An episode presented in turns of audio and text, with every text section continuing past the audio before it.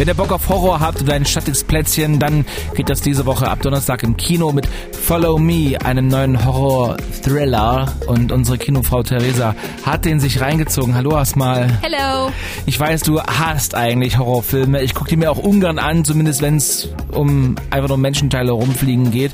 Deshalb Respekt erstmal für die Leistung, dass du dir das Ding angeguckt hast. Worum geht's da?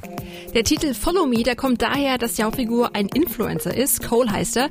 Er ist so eine Art YouTuber, nur heißt die Plattform da anders. Und er feiert sein zehnjähriges Jubiläum. Was geht ab, Leute? Hier ist Cole. Und das ist IRL.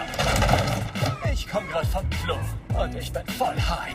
9000 Meter in der Luft high. Sorry, egal. Diesen Monat drehe ich schon 10 Jahre lang meine Videos für euch. 10 Jahre! Und um das zu feiern, haben sich seine Freunde was ganz Besonderes ausgedacht. Sie fliegen mit ihm nach Moskau und besuchen dort einen Escape Room, der extra auf ihn zugeschnitten ist. Ein Escape Room in einem Horrorstreifen geht da mal gut los. Da würdest du dich bestimmt nicht einschließen lassen. Auf gar keinen Fall. Das ist ein altes Gefängnis. Die Gruppe wird dann getrennt voneinander in einzelne Zellen gesteckt und Cole muss dann eben Rätsel nach Rätsel lösen. Das ging zu weit, Mann.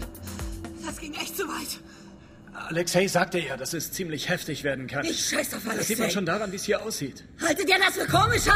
Yo, hey Sam, das hier ist ein Spiel. Niemand wollte dich Können ernsthaft ihr verletzen. Scheißspiel sonst wohin stecken, Mann. Das Perverse an der Sache ist, da er Influencer ist, wird das alles live im Netz übertragen. Kacke. Und lohnt sich das anzugucken im Kino? Es ist ja nicht unbedingt mein Genre, deshalb ist da mein Urteil auch nicht in Stein gemeißelt, aber was die Spannung und die Story angeht, fand es schon eher durchschnittlich.